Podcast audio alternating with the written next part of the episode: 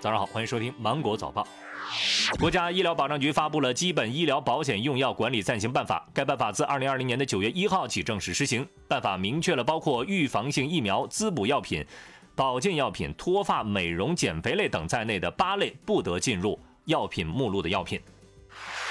今年上半年，我国 GDP 十强的城市排位已经正式出炉了，按照顺序分别是上海、北京、深圳、重庆、广州、苏州、成都、杭州、南京、天津。那么，根据猎聘近日发布的一份报告显示，人才净流入排名前十的城市，杭州、深圳、苏州、上海、成都、北京、南京、广州悉数在列，与 GDP 前十的榜单高度重合。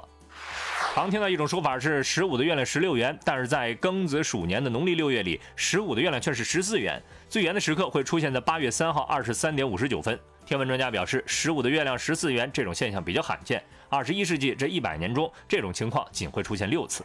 八月一号，美国加州河滨县樱桃谷地区的山火仍然持续燃烧。据了解，山火的燃烧呢是超过了十四个小时，过火面积已经达到一千六百四十公顷。当地政府已经下令七千八百人立即撤离。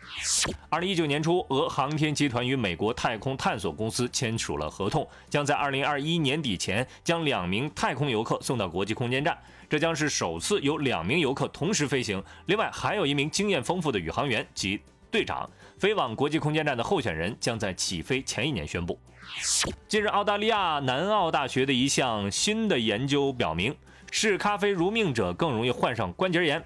研究结果表明，在一千一百一十七种的临床症状当中，痛风、肥胖、绝经后出血与自我报告咖啡消费量存在着。关联性，而骨关节病和各类关节炎的发病率与咖啡摄入量显著的相关。过量摄入会导致上述两种疾病的患病风险上升一点二三倍和一点二二倍。研究人员表示，适度的喝咖啡可以愉悦身心，但是每天饮用量不要超过六杯。好了，以上就是今天新闻的全部内容了。祝你度过美好的一天，拜拜。